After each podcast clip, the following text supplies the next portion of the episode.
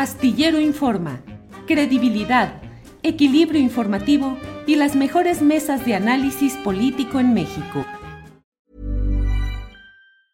It's that time of the year. Your vacation is coming up. You can already hear the beach waves, feel the warm breeze, relax and think about work.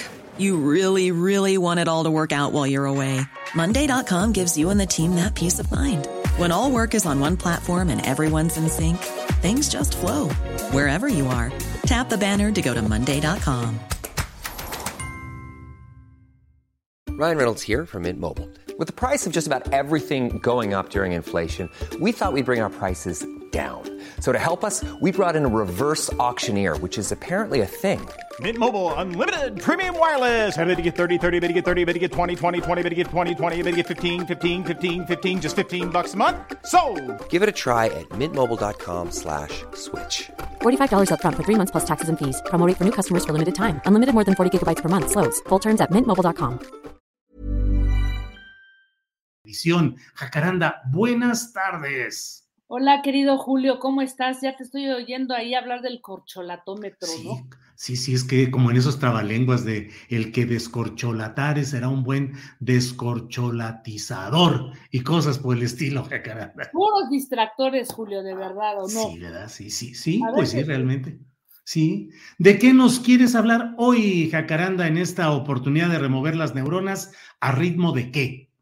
Bueno, mira, antes de, de- de echarle el, el chacachaca neuronal, déjame decirte que la semana pasada estuve en este encuentro de pensadores Sí, académicos, este, científicos de, de América Latina y eh, Claro. estuve en, una, en la mesa que, como les comenté la semana pasada, pasada, que tiene que ver con el tema de mercantilización de las ciudades y el derecho a la vivienda, pero eh, decirte, Julio, que eh, la verdad me, me- entusiasmó mucho que al final de, de las mesas, eh, pues llegaron unos jóvenes, bueno, se acercaron algunas personas y bueno, siempre me, me entusiasma que sean jóvenes, ¿no? Quienes se acerquen y me digan, oye, pues fíjate que te escuchamos con Julio Astillero y queremos decirte que le puedas, por favor, también enviar un saludo a Julio, con quien pues este, coincidimos plenamente en muchos de sus argumentos, de sus críticas. A veces nos sentimos huérfanos, ¿no? O sea, de, de- de- de pensamiento, de crítica. Y me mandaron, Julio, fíjate, me dieron primero este libro, que es el de los movimientos estudiantiles en México. Este hace todo un recorrido muy interesante, ya le estoy echando un, este, un vistazo. Y luego me mandaron este, que se llama La caja de herramientas Gramsci y la lucha de clases en la 4T. Y a grandes rasgos lo que te quiero decir, y me dio, por eso me dio tanto gusto de que fueran chavos este, muy críticos, pero con un, un pensamiento más allá de la demagogia, en donde plantean varias cosas ahí, y por eso entendí que coinciden con mucho de la línea editorial de este programa, señalando que pues que es fundamental la crítica en este momento, que es fundamental dar luces, pero que no necesariamente es este necesario, digamos que asentir siempre y decir, sí, estoy de acuerdo, porque si no, pues es imposible avanzar, ¿no? O sea, contrapone cualquier ideal democrático. Entonces, es muy interesante lo que plantean estos, estos chavos y pues solamente decir que pues es un privilegio, Julio, y la verdad muy interesante, eh, pues que sean jóvenes, ¿no? Quienes también Sí. escuchan este espacio, Julio. Claro, Así es que eso por ahí, y bueno, justamente como eh, siguiendo en este tono de que no todo es asentir, no, todos, no todo es estar de acuerdo, tampoco es estar este, contraponiendo y a todo diciendo que no, sino pues abrir, ¿no? La reflexión. Fíjate que hoy yo quisiera compartir algunas em, eh, preguntas, algunas ideas contigo, ¿no? Como periodista, para seguir pensando en esta iniciativa que se propuso apenas hace unos días desde la mañanera, ¿no? Este, por el presidente López Obrador, de dar un seguro social para periodistas independientes o que trabajan por cuenta propia y que desde mi punto de vista, este Julio, tendría necesariamente que abrir un debate mucho más amplio, más allá de lo instrumental, que me parece que tendría que ir pues mucho más a fondo. Y, brevemente aquí planteo algo que se comentó ahí en esta, esta mañanera por su vocero. Decía que este seguro... Eh, seguro social para periodistas, ¿no? que además abarca varias cosas, se da en un contexto en el que, según el, vocero, dice que eh, de acuerdo a esta encuesta nacional de ocupación y, y empleo, la más reciente del INEGI, hay 41.113 trabajadores que realizan labores periodísticas, ¿no?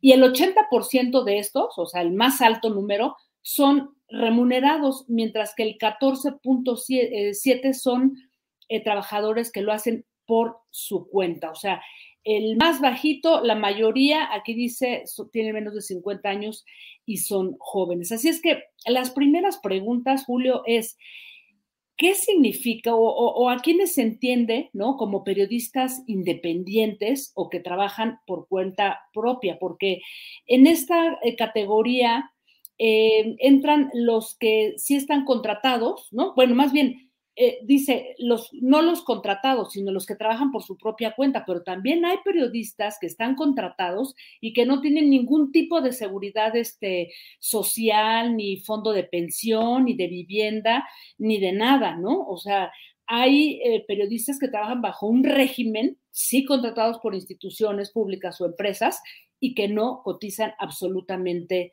a nada, ¿no? Em, otra segunda pregunta es si realmente este eh, digamos que esta propuesta contribuye a resolver o solamente a paliar la crisis, digamos que de mm, eh, pues e, esta crisis de vulnerabilidad que lleva a estar en situaciones de violencia, eh, de precariedad, en la que se encuentran pues muchos colegas también de los estados, ¿no? y, bueno, una crisis que pasa por un montón de cosas que ya hemos también conversado aquí, desde asesinatos, amenazas y también desapariciones, porque hay que decir que también hay periodistas desaparecidos, pero de ellos se habla muy poco. Y, dado todo esto, eh, pues la pregunta obligada es cómo se va a garantizar realmente que este recurso destinado llegue a, a los periodistas indicados que subsanen un problema de precariedad y no solamente sea una eh, aspirina, ¿no? O sea, todavía no me quedan em, muchas cosas claras.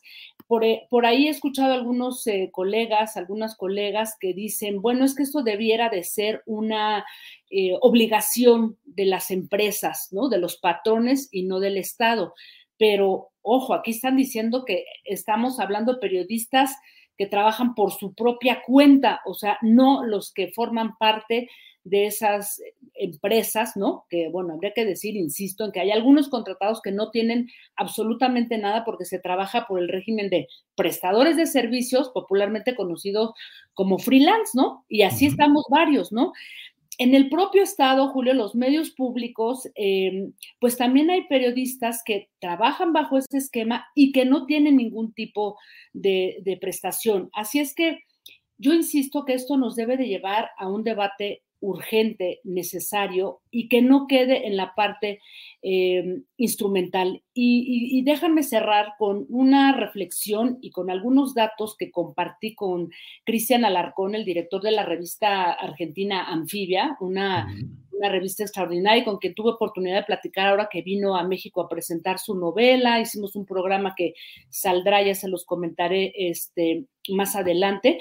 Pero él me adelantó algo que en realidad me dejó pensando todavía más a partir de lo que de lo que se presentó en la mañanera.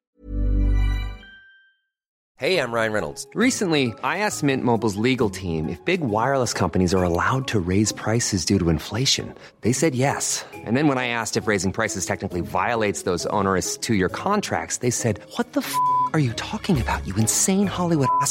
So to recap, we're cutting the price of Mint Unlimited from $30 a month to just $15 a month. Give it a try at mintmobile.com slash switch. $45 up front for three months plus taxes and fees. Promo for new customers for limited time. Unlimited more than 40 gigabytes per month. Slows. Full terms at mintmobile.com. Even on a budget, quality is non-negotiable. That's why Quince is the place to score high-end essentials at 50 to 80% less than similar brands. Get your hands on buttery soft cashmere sweaters from just 60 bucks, Italian leather jackets, and so much more. And the best part about Quince, they exclusively partner with factories committed to safe, ethical and responsible manufacturing. Elevate your style without the elevated price tag with Quince. Go to quince.com slash upgrade for free shipping and 365-day returns. Me decía que está por publicar la Fundación Gabo un estudio eh, que se encargó a la UNESCO y que se encargó de desarrollar eh, un académico eh, muy serio, eh, Germán Rey, y quien ya lanza, pues él me dio algunos datos, ¿no? Que después abordaremos más adelante en este programa, donde me dice que se hizo un mapeo, que eso es lo que, lo que hace falta, Julio, o sea, un padrón, un mapeo real de, de, de cómo está trabajando el periodismo en México. Y me decía que eh, se mapeó que en toda América Latina hay 3.500 medios nativos digitales. De ahí eh, cerraron el universo a 1.500 y luego de ahí entrevistaron a 350 periodistas de este, de este gran universo. Y la encuesta arrojaba una, una cifra pues realmente eh, pues muy impresionante porque decía que solamente el 22% de, de, los recursos que tienen estos medios nativos, 3.500 medios nativos, proviene de la publicidad, ¿no? Ajá. Publicidad privada, publicidad gubernamental. Y el 49% de todos esos medios, o sea, casi la mitad, son financiados por el bolsillo de los propios periodistas. Esto lo hablan en, en América Latina. Y finalmente, Julio, y en eso coincidía a partir de estos datos que me, que me compartía Cristian Alarcón, en algo que yo creo que esto es lo, en lo que tendríamos que estar eh, pensando y en abrir ese debate en un medio que ciertamente está muy, un gremio muy dividido, ¿no? Y que cada quien jala para su propio lado, pero me dijo algo que eh, estoy totalmente de acuerdo y decía, en esta crisis de, de, de muchos medios independientes, ¿no? ¿Qué pasa con las izquierdas en América Latina? ¿no? Todas diferentes, porque hay izquierdas más progresistas que otras, no, no es lo mismo este, López Obrador que este, Boric en, en este, en Chile, ¿no? O Kirchner en, en, Argentina, etcétera, ¿no? Dice, ¿qué pasa con las izquierdas en América Latina que no tienen idea de qué hacer frente a esta explosión de medios independientes, porque pareciera que la mayoría de las izquierdas insisten en un modelo que ya no funciona. Y decía, uno de ellos tiene que ver en, en querer eh, establecer la concentración estatal, ¿no? Para empezar. Y la otra es en querer dialogar solamente con aquellos medios que este, coinciden simplemente con sus planteamientos y no con los que disienten. ¿Qué pasa? ¿No? Entonces, creo, Julio, por eso insisto en que el debate nos debe de llevar a otro terreno, un, te, un debate político sobre eh, lo que pasa con los medios de comunicación en nuestro país en este, en este, este contexto, Julio, así a grandes rasgos. Sí, un debate necesario pero pues sí, eh, entre otros de los temas, esto que mencionas, de que muchas veces nos lleva a ubicarnos solo en una franja, la polarización y la pelea políticas e ideológicas y partidista nos lleva a que nos anclemos en un público que espera escuchar lo que nosotros esperamos ofrecerle para mantenernos en sintonía con ese público. Qué difícil, eh, Jacaranda, el poder elaborar medios de comunicación a través de las redes digitales que puedan sobrevivir en medio de esta polarización, tratando de ofrecer, pues más o menos un equilibrio dentro de una línea editorial evidente, como es el caso de, del programa que tenemos Astillero Informa, que busca dar voz pues a los movimientos sociales, a las protestas, a las críticas, al debate político dentro de la izquierda. Y también tenemos invitados que corresponden plenamente a la derecha, Agustín Laje, eh, Enrique de la Madrid recientemente, en fin, pero qué difícil es movernos en este ambiente tan embravecido del periodismo en las redes sociales, Jacaranda. Así es, este querido Julio, es, es complejo, pero yo sí creo, y bueno, por lo menos yo me siento privilegiada de estar aquí en donde creo que, pues sí, como tú dices, a veces se van haciendo así malabares, ¿no? Para no tensar esa, esa cuerda porque desafortunadamente ese sesgo de confirmación que, que permea la sociedad en donde pareciera que lo único que se quiere escuchar es lo que nosotros creemos que es verdad y no permitir que existan otro tipo, digamos, de argumentaciones, de reflexiones, pues ciertamente, este, pues va en detrimento de un periodismo que hay que decirlo, es un periodismo que le debe muchísimo a la sociedad, es un periodismo que, que tiene pues una, una gran historia de, colusión, de cercanía con el poder político, incluyendo hoy porque, eh, insisto, ¿no? O sea, no se trata de, de defender posturas político-ideológicas, sino de servir a la gente, que eso es lo que tendríamos que hacer desde nuestro oficio, Julio. ¿Qué te digo? Pues seguimos caminando en este terreno tan, tan complicado, Angoso. pero al mismo tiempo, sí, pero al mismo tiempo tan apasionante y tan novedoso y tan lleno de expectativas. claro, y hay que esperar ese, ese estudio. A mí me pareció muy interesante porque ahí se hizo uh -huh. un mapeo de, de, de, de, muchos medios en América Latina, este Julio, y yo creo que sí es interesante, ¿no? O sea, abrirlo a, a un padrón, a una cosa mucho más específico de, de cómo, cómo se está trabajando lo, los medios en, en, nuestro país. Y bueno, a ver qué, qué arroja este estudio, querido Julio. Jacaranda, como siempre, muchas gracias por darnos la oportunidad de remover las neuronas el lunes, que todavía es más difícil porque es el lunes. todavía, exactamente, todavía estamos cansadas, estamos cansadas del fin de semana. Así es, Jacaranda, pues muchas gracias y nos vemos la próxima semana. Gracias. Un abrazo, querido Julio. Igual, Jacaranda, hasta luego.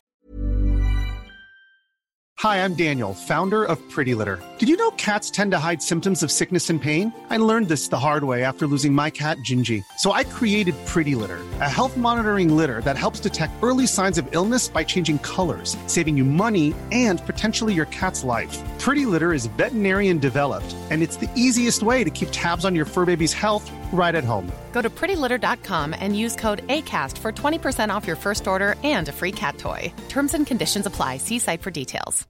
When you make decisions for your company, you look for the no brainers. And if you have a lot of mailing to do, stamps.com is the ultimate no brainer. It streamlines your processes to make your business more efficient, which makes you less busy. Mail checks, invoices, legal documents, and everything you need to keep your business running with stamps.com. Seamlessly connect with every major marketplace and shopping cart. Schedule package pickups and see your cheapest and fastest shipping options from different carriers. With rates up to 89% off USPS and UPS rates. And with the Stamps.com mobile app, you can take care of mailing and shipping wherever you are. Make the same no brainer decision as over 1 million other businesses with Stamps.com. Sign up with Code Program for a four week trial, plus free postage and a free digital scale. No long term commitments or contracts. That's stamps.com. Code Program. Para que te enteres del próximo noticiero, suscríbete y dale follow en Apple, Spotify, Amazon Music, Google o donde sea que escuches podcast. Te invitamos a visitar nuestra página julioastillero.com.